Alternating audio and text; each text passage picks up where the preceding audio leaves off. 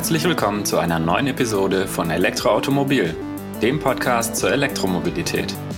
Es begrüßen euch eure Hosts Markus Zacher und Valentin Bus.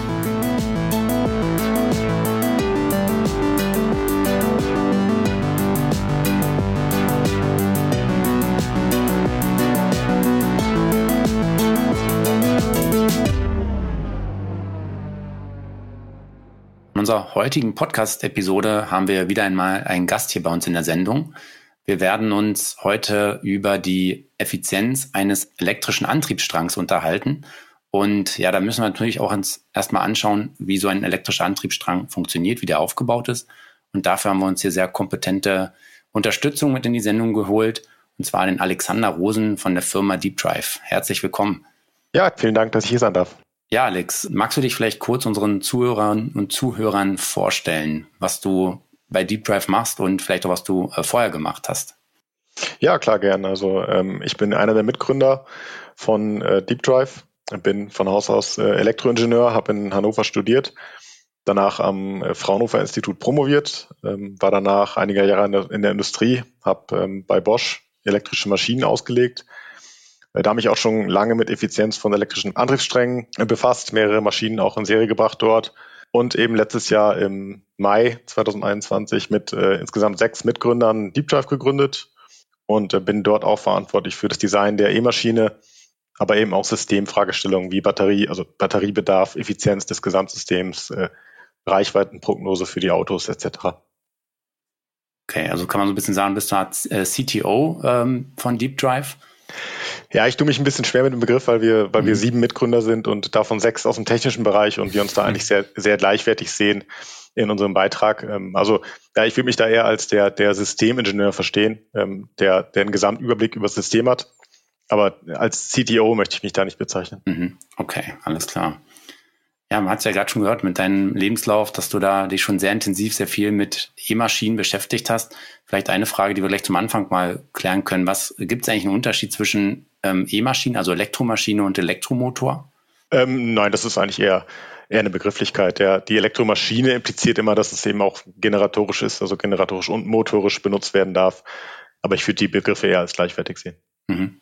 Okay, also generatorisch heißt, ich kann eben damit auch Energie zurückgewinnen, ähm, was wir dann für die Rekuperation ja aus unseren Elektrofahrzeugen dann kennen. Ganz genau.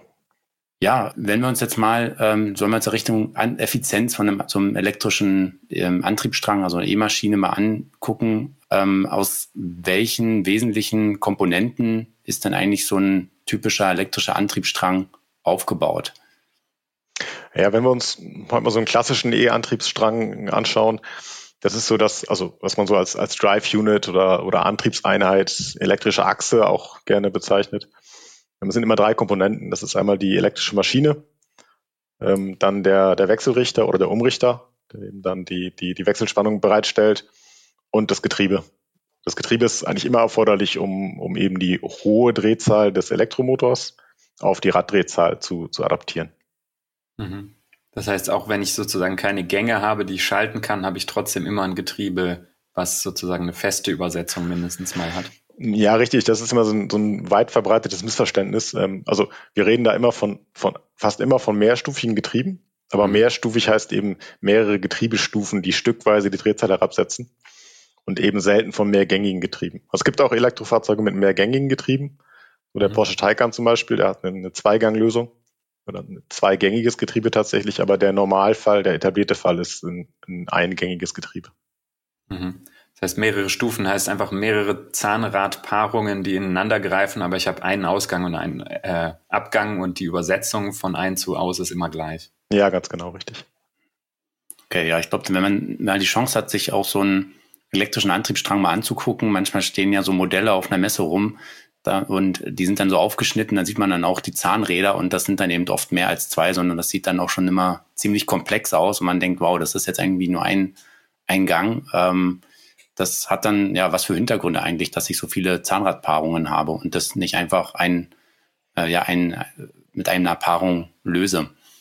Ja, das, äh, das führt eben zu so, sonst zu zu großen Durchmesserdifferenzen. Also ähm, übliche Getriebeübersetzungen sind heute so 8 zu 1 bis 13 zu 1. Und wenn ich dann einen, einen Abtriebsritzel habe, was, ähm, was in einer Stufe auf, auf eine Übersetzung von 13 bereitstellen müsste, hätte ich sehr große Durchmesserdifferenzen und auch sehr, sehr große Reaktionskräfte im Getriebe, die ich in den Lager nicht abge, abgestützt bekomme. Und darum ist es eigentlich meistens so. Es gibt auch einstufige Lösungen, aber der etablierte Standard ist meines Wissens eigentlich immer zweistufig. Mhm. Jetzt ist unser Thema ja Effizienz. Kann man sich das so vorstellen, jede Übertragung vom einen Zahnrad aufs nächste ist sozusagen verlustbehaftet? Wäre das effizienter, wenn ich nur eine Stufe hätte? Mal abgesehen davon, dass es schwierig umzusetzen ist. Ähm, ja, prinzipiell wäre es, wäre es effizienter. Vorweg, ich bin kein absoluter Experte für Getriebe, aber man geht bei, bei Zahnradpaarungen eigentlich immer von etwa einem Prozent Effizienzverlust pro, pro Paarung aus.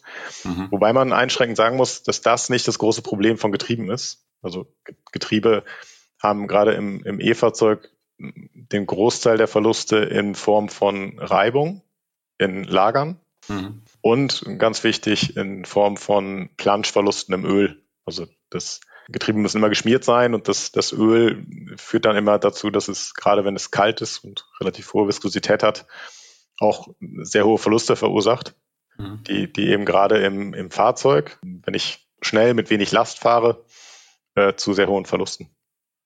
Okay. Das heißt, das ist auch schon so ein Punkt, wo man eigentlich dann auch ansetzen kann, um das zu optimieren. Geht das auch in die Richtung, dass ich besondere Öle nutzen kann, irgendwie so Leichtlauföl oder Öle, die eine geringere Planschneigung haben oder ähnliches? Ja, klar, also man ist natürlich immer bestrebt, Öle einzusetzen, die, die da möglichst niedrige Viskosität haben und möglichst wenig Verluste nach sich ziehen. Da, da passiert auch viel in, in dem Bereich, aber es ist natürlich immer ein Kompromiss, den ich finden muss zwischen, ist das Öl bei, bei hohen Temperaturen, äh, also ist der, der Schmierfilm noch zuverlässig und der, der Viskosität bei niedriger Temperatur. Also da wird es immer einen Kompromiss geben. Das sind halt mhm. widersprüchliche Anforderungen, ähm, minimale Verluste und, und hohe Betriebssicherheit oder, oder gute Schmiereigenschaften. Und ähm, da, da, da, da sind der Entwicklung auch Grenzen gesetzt. Mhm. Ja, ich denke, das ist auch äh, trotzdem so ein Thema, was man, glaube ich, noch nicht so direkt auf dem Schirm hat, dass eben das Getriebe ja durchaus auch ein Punkt ist, in dem man Effizienzen holen kann. Vielleicht nochmal da einen Schritt zurück. Warum brauche ich denn überhaupt ein Getriebe? Ich könnte doch auch eigentlich meinen E-Motor direkt irgendwie ans, ans Rad bringen, ähm, ohne jetzt äh, vielleicht eure Lösung da schon zu vorwegzunehmen. Aber ich könnte doch auch diese Untersetzung im Prinzip sparen, oder nicht? Ja, prinzipiell ginge das. Aber im Stand der Technik, also das, was heute verbaut wird, ist es eben so, dass Elektromaschinen mit dem mit dem Drehmoment und äh, damit mit dem Durchmesser, also für hohes Drehmoment brauche ich viel Durchmesser, große Maschinen deutlich teurer werden. Also da, da geht man eigentlich davon aus, dass man da einen, einen mindestens linearen, eher quadratischen Zusammenhang hat zwischen äh, Ausgangsdrehmoment und Kosten. Mhm. Das heißt, je mehr Moment ich aus der Maschine haben möchte, je mehr Drehmoment ich aus der Maschine gewinnen möchte, desto teurer wird, wird das System am Ende. Und dann ist es auch irgendwann ein Thema von Verlusten, weil das Drehmoment ist, ist immer mit einem, mit einem Strom korreliert oder mit, mit einer Stromdichte in der Maschine. Und je höher ich die wähle, desto mehr Verluste habe ich auch und dann laufe ich da irgendwann auch in, in Effizienzprobleme rein. Ähm, wohlgemerkt, wir kommen ja später nochmal zur, zur Lösung, die, die Deep Drive da vorschlägt. Ähm, äh, hat sich das im Stand der Technik aus gutem Grund so etabliert, dass man, dass man ein Getriebe hat und den Elektromotor eher bei hohen Drehzahlen betreibt, wo er sich naturgemäß erstmal wohler fühlt. Mhm. Vielleicht für diejenigen, die das jetzt nicht so die Physik im Kopf haben, das Drehmoment, das ist umgekehrt proportional zur Drehzahl, richtig? Also wenn ich die Drehzahl kleiner mache, bei gleicher Kraft des Motors, in Anführungsstrichen, wird das Drehmoment größer, also über ein Getriebe. Ähm, was ich also mache, ist, anstatt einen Elektromotor langsam laufen zu lassen und ihn groß zu bauen, dass er viel Drehmoment hat, lasse ich ihn sehr schnell laufen, setze die Drehzahl über ein Getriebe runter und dafür steigt das Drehmoment dann sozusagen am Ausgang des Getriebes an. Ja, genau. Also wenn ich sozusagen ein Getriebe habe, was am Ausgang nur ein Achtel so schnell dreht, habe ich achtmal so viel Drehmoment, wie der Elektromotor vorne reinsteckt. Ja, ja, ganz, ganz genau. Also ähm, man kann sich das ganz leicht vor, vor Augen führen, eigentlich eine, also ein, an der Hinterachse von einem Fahrzeug, das ist eigentlich egal, was für Autos man sich da anschaut, dann brauche ich immer so 3000 bis 4000 Newtonmeter. Also Newtonmeter ist ja eine, eine Größe, mit der ja gerade im Auto mhm. affine Menschen auch was anfangen können. Ähm, und äh, wenn ich jetzt kein Getriebe hätte, dann muss ich eben diese 3.000 bis 4.000 Newtonmeter direkt in der, im Motor erzeugen auch. Ich mhm. muss dann Maschinen verbauen, die insgesamt 3.000 bis 4.000 Newtonmeter Drehmoment haben. Und wenn ich dann eine Getriebeübersetzung von 10 zu 1 ähm, wähle, dann brauche ich eben nur Maschinen, die 300 bis 400 Newtonmeter bereitstellen. Und das macht es eben im Stand der Technik erheblich einfacher, günstiger und materialsparender. Mhm. Und im Gegenzug in dem Beispiel würde eben dann die E-Maschine zehnmal so schnell drehen, wie äh, die Hinterachse sich eigentlich dreht. Ja, genau. Auch da mal mit Zahlen, das äh, kann man mal sich merken, eigentlich im, wenn ich 200 km/h fahre, dann drehen die Räder eines Autos so 1600 bis 1800 Umdrehungen pro Minute. Da ist mhm. ungefähr ein Faktor, Faktor 11 zwischen. Und äh, wenn ich jetzt dann wieder Getriebeübersetzung von 10 zu 1 habe, muss die elektrische Maschine 16.000 Umdrehungen pro Minute drehen bei 200 kmh. Und das sind dann aber Drehzahlen, die für Elektromotoren ja durchaus üblich sind und auch gut machbar sind. Mhm. Okay, also das ist dann anders als beim Verbrenner, der vielleicht so bei 6.000, 7.000 Umdrehungen pro Minute sein Limit hat, ähm, dass sich einfach die E-Maschine deutlich schneller drehen lässt als ein Verbrennungsmotor üblicherweise, den ich im Pkw verbaue. Richtig. Okay. Gut, ich denke, jetzt haben wir so ein bisschen schon mal das Getriebe äh, uns angeschaut, also warum wir überhaupt da das Getriebe drin haben, um die ähm, ja die E-Maschinen eigentlich kleiner zu bauen oder die die die E-Motoren. Wenn wir uns das mal als nächstes vornehmen, äh, kannst du ähm, Alexander so grob erklären, wie so ein E-Motor aufgebaut ist und was es da vielleicht auch für konzeptionelle Unterschiede gibt? Ja, also das, was man heute hauptsächlich findet in, in Elektrofahrzeugen, sind eben ja, sogenannte Innenläufer. Die haben einen drehenden Rotor, der mit der Welle verbunden ist und ähm, sind dann umgeben vom, vom sogenannten Stator, auf dem, auf dem die Wicklung platziert ist. Die Wicklung besteht eben aus, aus Spulen, in der Regel ineinander verschachtelten Spulen, die dann mit ähm, Wechselstrom, mit dreiphasigem Wechselstrom gespeist werden. Das ist auch ein sehr wichtiges Detail an der Stelle. Ich brauche diesen dreiphasigen Wechselstrom, um die Wicklungsstränge nacheinander zu bestromen. Also die Wicklungsstränge sind in der, in der Maschine räumlich versetzt zueinander angeordnet. Und ich speise das Ganze dann zeitlich versetzt zueinander und erzeugt damit, ähm, ein, also es ist im Prinzip abgewickelt, sowas wie eine Wanderwelle und äh, aufgewickelt entsteht dann ein Drehfeld in der Maschine. Und dieses Feld, dieses, dieses drehende Zeit, also zeitlich und räumlich veränderliche Magnetfeld, äh, sorgt dann eben dafür, dass die Maschine dreht und ähm, den Rotor in Bewegung versetzt. Mhm. Wir hatten dazu auch eine Podcast-Folge mal, die Folge 34, die kleine E-Maschinenkunde, wo das vielleicht noch mal ein bisschen ausschweifender erklärt wird, aber nicht so präzise, wie du es jetzt gerade gemacht hast. Und da gibt es jetzt praktisch aber auch von diesem Aufbau Rotor innen und Stator außen noch verschiedene Typen, oder? Ja, ganz, ganz genau. Also man unterscheidet eigentlich heute in, in drei Gruppen. Es gibt noch viele Subgruppen und, und, und spezifische E-Maschinen, aber eigentlich sind die drei Hauptgruppen Asynchronmaschinen oder, oder Induktionsmaschinen, elektrisch erregte Maschinen und äh, permanentmagnet erregte Maschinen. Und die sind eigentlich in ihrer Eigenschaft nur unterschieden durch den Rotor im Wesentlichen. Und zwar, wie das Feld im Rotor erzeugt wird. Hm. Gehen wir es mal durch. Die, die Asynchronmaschine, die Induktionsmaschine erzeugt, also trägt auch Wicklungen auf dem Rotor, die aber vom Stator gespeist werden, so durchs, durchs Statorfeld. Da brauche ich keine Schleifringe oder sowas, sondern da wird ja, magnetisch induktiv die Energie auf den Rotor übertragen und ähm, der Rotor erzeugt dann das Feld, das dann mit dem Stator interagiert und für Drehung sorgt. Dann gibt es die elektrisch erregte Maschine, ähm, die trägt auch Wicklungen auf dem Rotor die werden aber extern gespeist. Also die werden nicht durchs Statorfeld gespeist, sondern da gibt es Schleifringe oder, oder Transformatoren, Übertrager, die dann den, den Rotor speisen. Das macht BMW zum Beispiel. Also BMW ist da gerade am Markt mit elektrisch erregten Maschinen. Und die letzte Gruppe ähm, ist dann die permanentmagnet erregte Maschine. Das ist so der quasi Standard im Moment. Ähm, da setzt man dann Magnete auf dem Rotor ein, also ähm, Permanent- oder Dauermagnete aber eben in der Regel heute selten Erdmagnete. Das ist halt dann auch wieder ein sehr diskutiertes Thema, können wir vielleicht gleich nochmal drauf eingehen. Ja.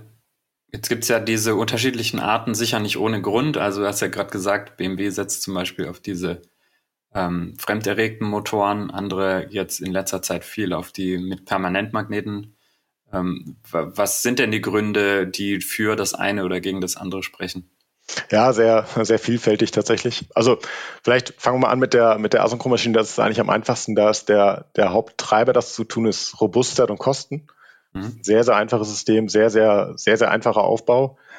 Als nachteilig ist eben zunehmend, und das ist zunehmend wichtig, die Effizienz zu nennen. Also die Asynchronmaschine ist von allen genannten Maschinen die ineffizienteste Maschine. Mhm. Was man auch tatsächlich so im, im täglichen Leben sieht, so der Audi e-tron ähm, ist da so ein Beispiel, der hatte eine Asynchromaschine ähm, und es ist einfach ein sehr ineffizientes Fahrzeug.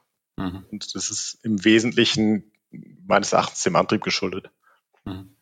Das heißt, die Asynchromaschine stirbt als Hauptantrieb ein Stück weit aus bei E-Fahrzeugen, weil das Effizienzthema zu wichtig ist. Und dann gibt's eben die, die permanent erregte Maschine und die elektrisch erregte Maschine. Die sind hinsichtlich Effizienz mehr oder weniger gleichwertig. Das ist je nach Auslegung, je nach Design. Mhm.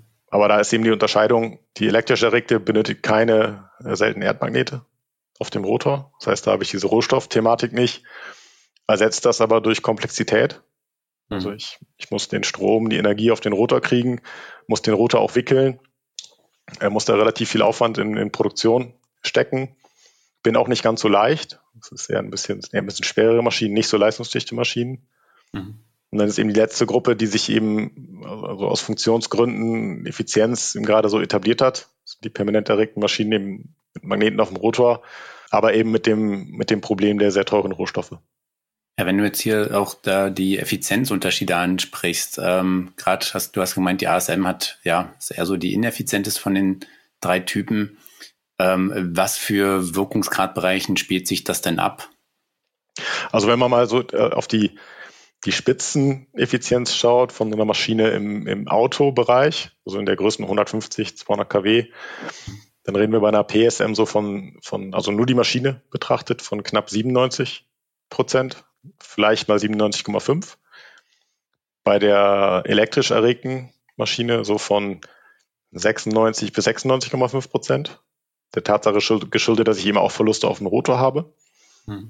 Ähm, und bei der Asynchromaschine ist es schwierig, über 95 zu kommen. Da ist es eher so 94 bis 95 Prozent. Das ist jetzt der, der Spitzenwirkungsgrad. Viel wichtiger ist aber so der gemittelte Wirkungsgrad über das Kennfeld im, im täglichen Use Case. Ja. So, und ähm, da landet die, die Asynchromaschine eben relativ schlecht. Sie ein paar Bereiche hat, die sehr unschön sind für, für den Wirkungsgrad. Also da gibt es gerade wenig, wenig Drehzahl, wenig Last, so, also da wo Autos eigentlich meistens rumfahren, wenn ich so Überland fahre oder im Stadtverkehr, ähm, da ist sie wirklich schlecht. Also geht auch schnell mal in Richtung 70, 80 Prozent Wirkungsgrad nur runter. Ähm, da ist dann die, die elektrisch erregte Maschine sehr, sehr gut. Besser mhm. als die permanent erregte Maschine. Aber wenn man eben diesen Mittelwert über die, die täglichen Anwendungsfälle bildet, äh, dann sind eben die, die, die elektrisch erregten und die, die PSM sehr vergleichbar. Wo liegt da so ein realer mittlerer Wirkungsgrad jetzt im normalen Anwendungsszenario? Also rein für die Maschine äh, gesprochen, im, im Mittel so zwischen 90 und, und, und 92 Prozent. Mhm. Mhm. Ja, es ist schon spannend, wenn, wenn du sagst, okay, die, die Asynchronmaschine ist richtig schlecht mit 70 Prozent, da wären Verbrennerfahrer ja froh, wenn sie so viel Wirkungsgrad hätten. Äh, beziehungsweise physikalisch nicht direkt möglich. Äh, vielleicht so, also im, in so einem Worst-Case-Punkt, also über, äh, über, über einen Zyklus gemittelt landet man da vielleicht auch so bei 80 Prozent, aber eben signifikant schlechter eben als, als bei den anderen beiden Typen. Ja. Also könnte man im Prinzip so um die 10 Prozent äh, macht allein vom Verbrauch die Wahl der E-Maschine nachher aus. Als Daumenwert. Äh, ja, genau. Also wenn ich, wenn, ja. wenn ich jetzt unterstellen würde, dass ich auch 100% schaffen würde, aber ja. Äh, im, im Endeffekt sind es dann in der Variation sind es vielleicht so 5% oder so. Ja. Okay, dann über alles, äh, über alle Verluste, die ich halt dann irgendwie habe, ähm, reingerechnet dann sozusagen. Ja, genau. Ja. Okay, aber das ist ja schon ein ziemlich deutlicher Punkt, den wir ja haben, ja. was allein das ausmacht. Genau, vielleicht gerade dieser, dieser Punkt ist mir wichtig zu betonen, dieses über den Zyklus gemittelt, weil das auch so, wir sind ja jetzt auch immer unterwegs und sagen, wir können großen Reichweiten, große Reichweitensteigerungen versprechen wie durch unseren Antrieb. Und es herrscht dieses Vorurteil, es ist kein Vorurteil, aber es herrscht eben dieses Missverständnis, dass äh, Elektroantriebe einen sehr guten Wirkungsgrad haben. Das stimmt so. Mhm. Also selbst die Asynchronmaschine 94, 95 Prozent. Aber es ist eben sehr wichtig, sich das Ganze im, über den gesamten Betriebsbereich anzugucken, in allen Temperaturbereichen, weil ähm, es ist halt nur sehr selten, dass Maschinen im Bestpunkt betrieben werden. Aber das ist ja im Prinzip beim Verbrenner nicht anders. Da wird ja auch gesagt, wir haben hier hocheffiziente Verbrenner, die schaffen dann irgendwie, ich weiß jetzt nicht den neuesten Stand der Technik, aber vielleicht 35 Prozent, vielleicht äh, 40 Prozent bei einem LKW oder so. Wirkungsgrad, das sind ja dann auch die Bestpunkte und im Realbetrieb, beim Stop and Go in der Stadt, da geht, glaube ich, der Wirkungsgrad mal schnell unter 20 Prozent runter. Ja, es ist, es ist sogar noch, also das ist so ein Punkt, ähm, wenn behauptet wird, so wir haben effiziente Verbrenner, die brauchen sechs Liter auf 100 Kilometer. Sechs Liter auf 100 Kilometer heißt eine gemittelte Effizienz von knapp 12 bis 13 Prozent. So, das ist, ähm, das ist nicht gut. Mhm. Ähm, also da ist die Asynchronmaschine auf jeden Fall dann doch noch um Welten besser. Selbst äh, wenn sie unter den E-Motoren vielleicht die etwas ineffizientere ist. Ja, genau. Ja. Aber dass man mal so ein Verhältnis hat, äh, über was wir hier dann eigentlich schon, schon reden, über welche Werte. Da kommen wir vielleicht jetzt äh, auch noch zum, zum dritten Einheit, die du genannt hattest. Haben wir ja Getriebe besprochen, jetzt den E-Motor. Jetzt gehen wir so ein bisschen vom Rad eigentlich rückwärts äh, Richtung Batterie. Zwischen dem E-Motor und der Batterie hängt ja noch der Inverter. Also der ja den, den Wechselstrom für die E-Maschine macht, diesen dreiphasigen Wechselstrom, von dem du gesprochen hast. Was kann man beim Inverter noch, noch rausholen? Das ist ja eigentlich eine Komponente, wo man vielleicht auch denkt, ja, das so State of the Art, was will man da noch groß machen? Ja, auch ähm, tatsächlich überraschend viel. Beim Umrichter, Inverter, Wechselrichter sind auch so gleichwertige Begriffe da eigentlich. Es ist so, er formt ja aus der, aus der Gleichspannung der Batterie dann die Wechselspannung durch hochfrequentes Schalten. Mhm. Also ich, ich, das ist jetzt kein, kein kontinuierliches Stellen der Spannung, sondern das ist eigentlich immer nur, ich, ich schalte Plus- oder Minuspotential der Batterie an die, an die Klemmen macht das eben sehr schnell, variiert das zeitlich und kann dann, kann dann eine Ausgangsspannung formen. Also entscheidend für den Inverter ist eben dieses Schalten. Und dieses Schalten passiert eben sehr oft. Ähm, heute so mit knapp 10, 10 Kilohertz, also 10.000 Mal pro Sekunde. Oh. Und dieses Schalten an sich ist ein, ist ein Problem bei der Effizienz, weil jeder Schaltvorgang äh, verursacht Verluste. Mhm. Und ähm, das ist so der, der Hauptbeiträger der Inverter- oder Umrichterverluste in so einem Effizienzzyklus. Weil auch beim Inverter ist es wieder sehr ähnlich wie bei der E-Maschine. Wir, da werden immer sehr, sehr gute Spitzenwirkungsgrade genannt. Also so 99, 99,5 Prozent zum mhm. Teil. Aber ähm, gerade in jetzt äh, Umrichtern, die bisher verbaut wurden mit, ähm, ja, es gibt, es gibt zwei Arten von, von Halbleiter-Chips, die sich gerade so etablieren am Markt. Das ist, oder etabliert haben. So, es gibt schon lange den IGBT, das ist das, was bis heute so verbaut wurde. Ähm, und da, wenn man dann da sich den Zyklus anschaut, dann sieht man eben, dass der, die mittlere Effizienz von so einem Umrichter auch eher so im Bereich 95, 94 Prozent liegt. Also auch da gehen nochmal fünf bis sechs Prozent verloren an, an elektrischer Energie. Und ähm, das ist auch erkannt und ähm, darum gibt es auch einen sehr, sehr, sehr, sehr starken Trend gerade zu modernen Halbleiterchips. Das sind dann die sogenannten Silizium-Carbid-Chips. Das ist ein neues Material. Also IGBTs sind auf Siliziumbasis, so wie eigentlich alle Halbleiter, die man so im täglichen Leben hat. Mhm. Und Silizium-Carbid ist eben ein neues Material, was da mehr ermöglicht, deutlich geringere Schaltverluste ermöglicht. Und mit, mit diesen Umrichtern, also Tesla verbaut die schon sehr lange. Das Model 3 ist schon seit 2016 mit Silizium-Carbid-Chips unterwegs. Da kann man jetzt die Effizienz im Inverter nochmal, also im Zyklus um ja, drei bis vier Prozent steigern. Und da will ich auch auf, auf 97, 98 Prozent auch im Zyklus kommen. Also im Zyklus heißt dann eben auch so ein, so ein Mittelwert, was ja dann schon nah an, die, an den Spitzenwert äh, rangeht. Genau. Von, von 99 Prozent, was da, äh, ja, weiß nicht, theoretisch möglich ist oder auch praktisch möglich ist, ähm, aber in die Richtung sozusagen tendiert dann. Genau.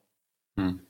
Und da ist wahrscheinlich auch noch nicht das Ende der Fahnenstange erreicht, oder? Wenn Tesla das jetzt praktisch schon in Serie hat, dann gibt es doch bestimmt irgendwo in der Forschungsabteilung schon wieder die nächste Technologie, die noch mal ein Stück besser ist, oder? Ja, da streitet man sich tatsächlich gerade so ein bisschen drüber. Also es gibt noch eine, eine dritte Gruppe an, an Halbleitern, das sind so Galliumnichrid-Halbleiter. Mhm. Da ist aber, also das ist zumindest mein Stand aktuell nicht klar, ob die sich im Automobilbereich durchsetzen. Sie tun es gerade im Consumer-Bereich. Mhm. Also man Handy-Ladegeräte. Handy-Ladegeräte, die, die werben sogar damit. Also auch skurrile Entwicklung finde ich, dass Handy-Ladegeräte beworben werden mit Halbleitertechnologie. Mhm. Ähm, aber das hat sich halt so entwickelt. Ich kann von Apple Ladegeräte kaufen mit Gallium-Technologie beworben. Die sind da sehr gut, also wirklich exzellent im, im Wirkungsgrad und im Bauraum. Aber es ist aktuell aus meiner Sicht nicht klar, ob sich das auch im Fahrzeug etablieren wird. Da sehe, sehe ich im Moment eigentlich eher den ganz klaren Trend zu Siliziumkarbid. Mhm. Jetzt ist ja die Fahrzeugwelt auch immer sehr kostengetrieben. Warum, also die Frage ist ja, Tesla nutzt die jetzt schon seit fünf Jahren ähm, oder noch länger. Warum machen das nicht alle? Ja, das, dieses ganze Thema Effizienz ähm, ist, ist erst in den letzten Jahren wirklich auf der Agenda erschienen bei den, bei den neueren Fahrzeugherstellern. Also meines Erachtens war bisher, waren die Fahrzeughersteller bisher sehr, sehr stark getrieben durch, durch Einkaufskosten, also Komponente so billig wie möglich machen. Und da muss man sagen, ist der EGBT unschlagbar. Also der ist Faktoren günstiger als ein Silizium-Carbid-MOSFET. Ich muss einfach viel weniger Geld ausgeben für, für die Halbleiter an sich. Ähm, aber wenn man dann das in der Gesamtbetrachtung sich anschaut und ähm, eine gewisse Reichweite darstellen will mit Batterien. Ich, ich glaube, das ist ein klarer Trend dahin, dass äh, Hersteller in diese Richtung schauen, dass man so das Gesamtsystem sich anschaut und dann das Gesamtsystem günstig machen will. Dann lohnt es sich eben, diese Mehrkosten an der einen Komponente in Kauf zu nehmen und dafür zum Beispiel die Batterie, die Batterie kleiner zu machen. Mhm. Also das ist was, was man, mhm. ja, das, das muss man auch, auch Tesla hoch anerkennen ähm, dass die diesen systemischen Gedanken schon wirklich sehr, sehr früh gehabt haben und das auch umgesetzt haben. Mhm.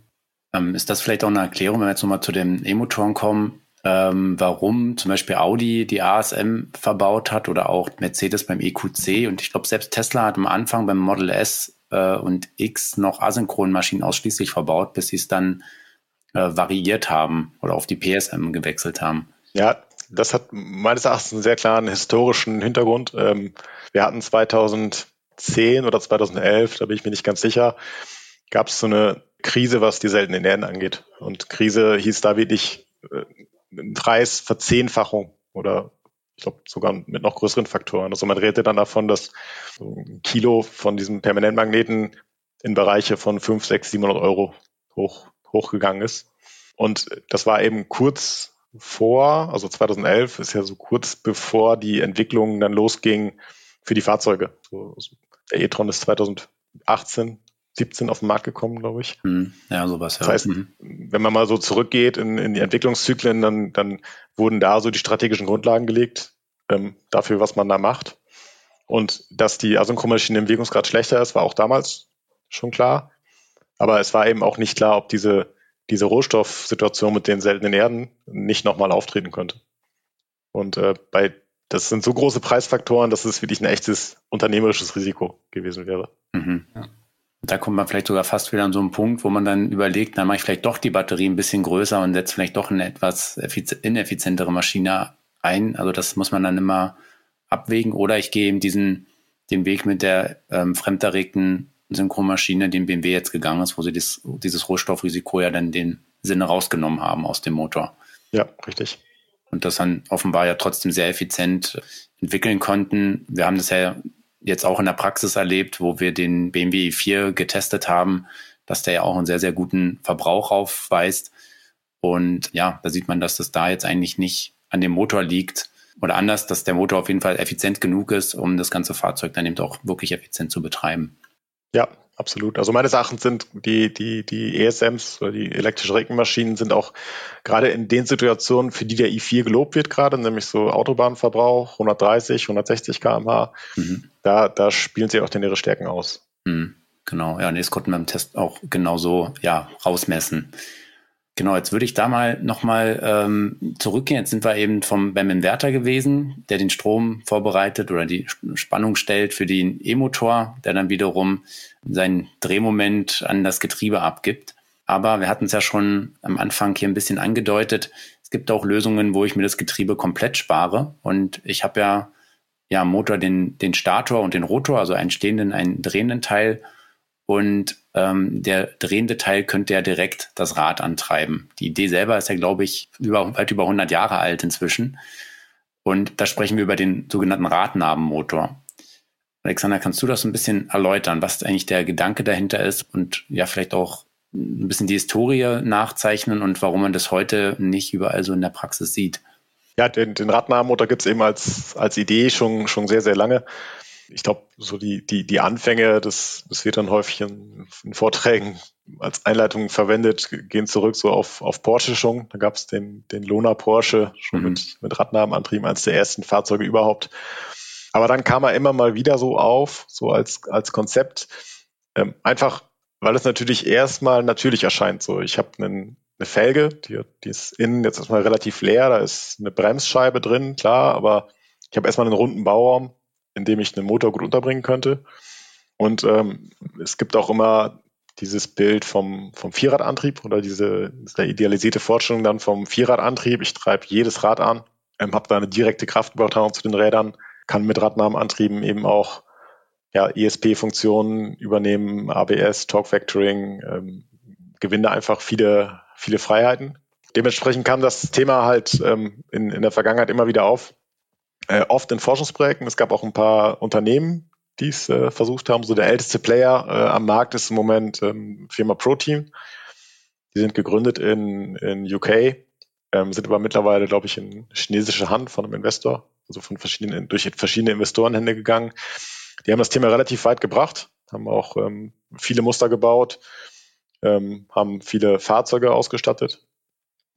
Ähm, dann gibt's noch, noch ähm, eine Firma in Slowenien, die jetzt mittlerweile, Firma Elafi, ähm, die jetzt mittlerweile auch in, in erste Serienprojekte reingeht. Ähm, zum Beispiel auch, passend zum Thema, das ähm, Solarauto der Firma Lightyear, ein äh, niederländischer Fahrzeughersteller. Er hat Fahrzeuge, Radnahmeantrieb der Fahrzeuge Elafi eben aus Effizienzgründen. Mhm. Weil sie eben sagen, der Direktantrieb im Rad ähm, bietet da Vorteile hinsichtlich Effizienz. Woher kommen diese Effizienzvorteile? Ähm, ja, also ich, wir hatten ja eingangs schon über das Getriebe gesprochen und ähm, worüber wir, glaube ich, nicht, nicht so richtig gesprochen hatten, war, was im Getriebe eben verloren geht. Ähm, ich hatte ja gesagt, so Maschine ungefähr 10 Prozent, äh, Inverter ungefähr 5 Prozent und Getriebe aber eben auch nochmal so 10 Prozent. Mhm. Und das summiert sich dann eben auf zu knappen 25 Prozent. Also wenn ich so einen Antriebsstrang, wenn ich mal so einen, so einen Strich drunter ziehe, dann gehen in einem Antriebsstrang heute, also ab Batterie, knapp 25 Prozent Energie verloren. Mal mehr, mal weniger, je nachdem, was für ein System, wie gut ausgelegt und wie, wie effizient es am Ende ist. Aber das ist so ein Daumenwert. Gibt mal 30, mhm. mal 20, aber 25 sind es eigentlich immer. Und die Getriebeverluste kann ich jetzt eben sparen, wenn ich auf einen Direktantrieb gehe. Also einen radnahen Antrieb, der kein Getriebe hat. Mhm. Und warum sind es nochmal so viele? Weil du hattest ja gemeint, an sich so ein Übersetzungs- oder so eine Zahnradpaarung macht irgendwie ein Prozent aus. Dann hatten wir die Planschverluste. Ist das auf die zurückzuführen? Ja. Also auf dieses durchgekurbelte Öl in der, äh, im Getriebe? Das macht dann doch so einen großen Einfluss. Ja, genau. Also äh, Planschverluste und, und Reibungsverluste in den Lagern. Ähm, die summieren sich eben dann auch in, im Zyklus zu einem nennenswerten Anteil auf. Ja. Und du hattest ja erklärt, warum man praktisch das Getriebe braucht. Ähm, jetzt sagst du, der Radnabenmotor braucht das nicht. Ähm, ja, ähm, und zwar ist die, die Idee ist jetzt zunächst mal, ich habe im Rad einen relativ großen Durchmesser zur Verfügung und äh, Drehmoment ist Kraft mal Hebelarm. Mhm. Und äh, wenn ich jetzt eine E-Maschine im Durchmesser wachsen lassen kann, dann ähm, gewinne ich eben Drehmoment und ich gewinne das, das Drehmoment dann sogar quadratisch mit dem Durchmesser, weil sich zum einen der Hebelarm verlängert und die Fläche eben auch vergrößert. Also die, die Fläche an, an, an Leitern, die ich zur Verfügung habe. Mhm. Also relevant ist da eben die, die Fläche des Luftspaltes. Wenn ich mir da so einen, so einen Ring vorstelle, der da drin liegt, dann wird er eben, wenn ich den Durchmesser verdoppel, wird der, wird der doppelt so lang. Also der, der Umfang wird doppelt so lang und mhm. der Abstand von der Achse wird doppelt so groß. Und damit wird mein, wächst mein Drehmoment quadratisch. Jetzt hatten wir am Anfang mal gesagt, so eine E-Maschine 300 Newtonmeter, 300 bis 400 Newtonmeter. Eine E-Maschine in einer zentralen Achse, es hat heute so einen Durchmesser von 200 bis 220, 230 Millimeter. Mhm. Das auch Bauraumgründe hat, weil die Achse kann nicht beliebig groß sein. Und in einem Rad kann ich jetzt aber eben, wenn ich ein 19 Zoll Rad habe, kann ich 400, 450 Millimeter unterbringen und Durchmesser. Und habe damit schon mal pauschal eine Vervierfachung ja, bis sogar Verfünffachung des Drehmoments und ähm, lande dann schon relativ weit oben. Also so gerade 300 Newtonmeter mal, mal 6 sind 1800 Newtonmeter. Dann habe ich zwei Räder zur Verfügung und schaffe es dann eben grundsätzlich mal in dem Bauraum das Moment oder das Drehmoment unterzubringen, was ich brauche für ein Auto. So, ich verdoppel den, den Durchmesser der E-Maschine. Das war jetzt die Erklärung, dass du ja meintest, das äh, hat einen quadratischen Zusammenhang. Verdoppelung vom Durchmesser heißt dann ungefähr Vervierfachung oder eben ja Verfünffachung vielleicht sogar des äh, Drehmoments. Und dann ja, baue ich eben also mindestens mal zwei Motoren ein, oder? Ich glaube, mit einem, einem Motor gibt's nur im, im Zweirad. Das ja. ist ja tatsächlich auch schon recht etabliert. Also bei so E-Mopeds gibt es ja einige Modelle, die einen äh, Radnabenmotor verwenden. Genau. Ähm, und äh, ja, habe dann zwei davon und damit komme ich dann nicht auf dieselben Werte. Ähm, was ich mich da jetzt gerade noch frage, du hattest bei den E-Motoren ja gemeint, als du die Typen beschrieben hast, dass eigentlich alles ähm, Inläufer sind. Also dass der Rotor ähm, ein Innenteil ist und dass der Stator umgibt den Rotor. Genau. Ist das bei dem Radnabenmotor genauso? Nee, da eben meistens andersrum. Es gab auch andere Konzepte, aber eigentlich macht es da Sinn, eben den, den rotierenden Teil nach außen zu machen. Und äh, an dieser, dieser außenlaufenden Glocke, sagt man dann häufig, ähm, die Felge dann zu befestigen. Mhm. Der Hintergrund ist da eben, den Durchmesser zu maximieren. Und weil ich dann eh ein drehendes Teil habe, da brauche ich auch keine, kein Gehäuse mehr drum zu, weil die Felge dreht sowieso. Ich keine mhm. Relativbewegung zwischen Motor drehendem Teil und Felge drehendem Teil. Und dann macht es eben mehr Sinn, da die, den rotierenden Teil nach außen zu legen. Mhm. Sind dann praktisch auch, ist der Aufbau dann wirklich umgedreht, dass ich zum Beispiel, wenn ich jetzt permanent erregte ähm, E-Maschinen nutze, die Magnete auch im Rotor dann sind? Oder sage ich eigentlich, ist egal, äh, ist gleich aufgebaut, nur der andere Teil rotiert hat? Ähm, nee, dann, dann lege ich die, die, die Magnete auch in den, in den außen laufenden Rotor. Mhm. Die, die sind dann an der Innenseite dieser, dieser Glocke befestigt, ja nicht bei allen Konzepten. Mhm. Und das ist dann auch so, dass ich eigentlich gar nicht mehr so eine klassische Fel Leichtmetallfelge dann habe, sondern das ist dann irgendwie miteinander verwoben oder. Ja, doch, also eine klassische Felge hat man eigentlich fast immer noch. Ähm, mhm. Das ist einfach aus dem Grund geschuldet, dass, also bei Felgen kann man relativ viel Verformung zulassen. Die sehen ja die, die gesamten Fahrzeuglasten, Bordsteinüberfahrt, Kurvenfahrt oder, oder. Da dürfen Felgen sich um mehrere Millimeter verformen. Also zwei, drei, vier Millimeter. Und das könnte ich in einer Maschine nicht zulassen, mhm. weil ich dann immer, es wird immer zu Kollisionen kommen. Und darum ist man immer bestrebt, das zu entkoppeln. Also man, man trennt die Bauteile und führt die erst am Felgenstern zusammen, am Radlager und äh, entkoppelt damit die beiden Bauteile, also die Verformung der beiden Bauteile. Hm. Du hast ja auch gerade gesagt, Luftspalt, so in meinem Kopf zumindest ist es immer so, äh, dass der Luftspalt besonders klein sein sollte, damit äh, ich viel ele elektromagnetisches Feld sozusagen da äh, bündeln kann. Und wenn da nur so ein Mikrometer oder so Abstand ist praktisch und ich habe eine leichte Verformung, dann komme ich schnell irgendwie äh, in die Kollision. Ne? Ja, genau. Also Luftspalt ist üblicherweise bei solchen Maschinen so im Bereich von einem Millimeter plus minus. Mhm. und ja, Millimeter ist halt nicht viel, der ist schnell aufgebraucht, wenn man über einen Bordstein fährt oder so.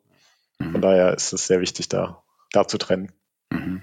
Was mir jetzt noch frage, oder was auch ein Grund ist, den man ja häufiger hört, warum der Radnahmotor sich vielleicht noch nicht, zumindest nicht im Pkw durchgesetzt hat, ist das mal das Thema ungefederte Massen, weil ich ja irgendwie Gewicht in die ja, äh, in, in die Teile packe, die eben nicht an, eine, an einem Fahrwerk hängen, an einer, an einer Federung und dass dadurch der Federungskomfort leidet. Das wird ja oft dann da angeführt. Ähm, ich bin jetzt in Lightyear äh, Zero, den du ja vorhin erwähnt hast, auch noch nicht gefahren. Kann jetzt nicht sagen, ob der da besonders komfortabel ist oder nicht. Für alle, die jetzt nichts vor Augen haben, in der ERM-Ausgabe 04 2022 war der Lightyear Zero sogar auf dem Cover drauf. Da haben wir auch über den berichtet. Genau, aber wie siehst du das Thema ungefederte Massen? Weil das ist ja schon immer, was so Fahrwerker und, und Komfortfans dann ja eben dann mal anführen. Ja, also wir sehen das Thema ungefederte Massen eigentlich als, als sehr unkritisch. Ähm, und da, da haben wir eigentlich ja, mehrere Gründe für. Ähm, zum einen, also vorweg klar, ungefederte Massen sind erstmal ein, ein, wichtiger Punkt für die Auslegung so von Fahrzeugen, für Sicherheit, Fahrwerk und so weiter. Aber Jetzt ist es so, dass wenn man sich mal Fahrzeuge anguckt, die heute so rumfahren, ähm, Verbrennungsmotorfahrzeuge, Elektromotorfahrzeuge eigentlich egal. Und ich gucke mal an die Vorderachse von VW Tiguan, Q7 oder oder, dann ist es so, dass die Kunden und Fahrzeughersteller auch heute schon sehr hohe ungefederte Massen akzeptieren. Weil, also mal so eine Beispielrechnung, wenn ich eine, eine Felge habe, 19 Zoll vorne mit einem Reifen, mit einer Bremsanlage, mit einer Radaufhängung, mit den, den Halbwellen, ja auch ungefedert, Gleichlaufgelenke und so weiter. Das summiert sich zu insgesamt so 50 bis 60 Kilo. Hm. Wenn ich dann so in diesen Premium-Bereich schaue, wo heute irgendwie mittlerweile 21 Zoll Felgen Standard sind, da reden wir von 70, 75 Kilo ungefederter Masse fast. Und ähm, das wird heute akzeptiert, so von Kunden, mhm. von, von Herstellern und überhaupt nicht in Frage gestellt, ob das ein Problem sein könnte vom Fahrkomfort, Fahrdynamik etc. Und wenn man sich jetzt mal unsere Antriebe anschaut, die wiegen 30 Kilo und wir setzen die an die Hinterachse, können die Bremse noch erheblich verkleinern, wir bauen kleine Trommelbremsen ein, äh, dann landen wir in Summe bei einer ungefederten Masse von 60 Kilo. So, das ist im gleichen Bereich wie heute eine angetriebene Vorderachse.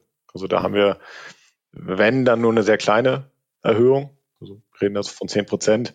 Mhm. Und äh, da sind wir, sind, sind nicht nur wir der Meinung, also auch unsere, unsere Kunden, die Fahrzeughersteller sehen das eigentlich als sehr unkritisch an. Das ist eher so ein, eher so ein Vorurteil, gegen das wir natürlich immer, mhm. immer wieder, also das uns immer wieder antrifft so, und wo wir argumentieren müssen. Aber wir sehen das sehr unkritisch. Mhm.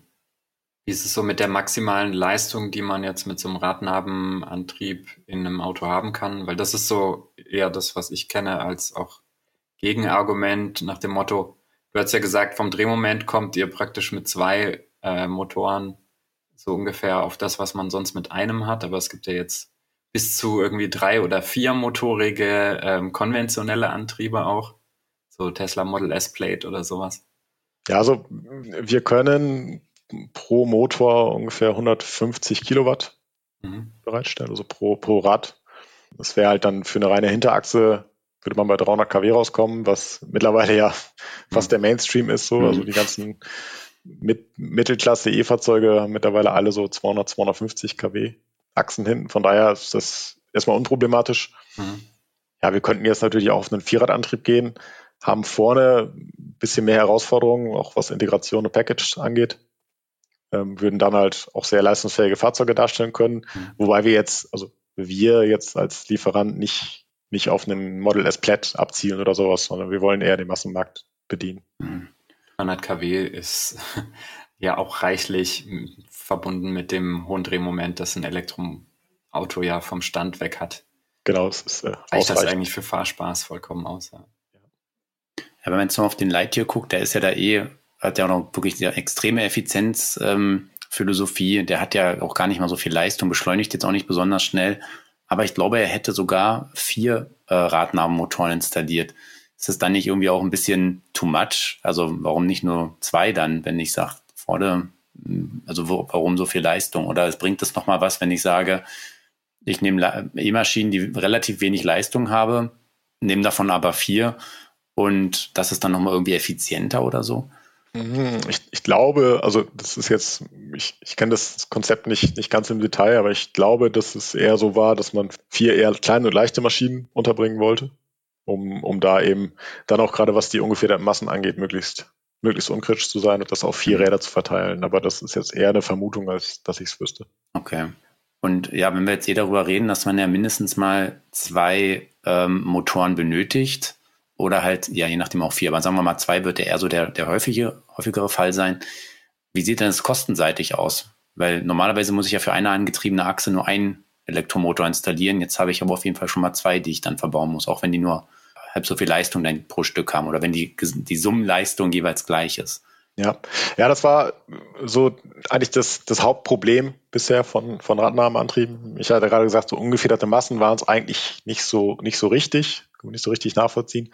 Aber das Kostenargument ist, ist ein sehr valides. So. Also wir sehen eigentlich, dass die, die Motoren, die bisher am Markt verfügbar waren, waren viel zu teuer ähm, im Vergleich zu einem zentralen Antrieb. Also der zentrale Antrieb so einer klassischen PSM und Getriebe und, und Inverter der ist sehr günstig darstellbar.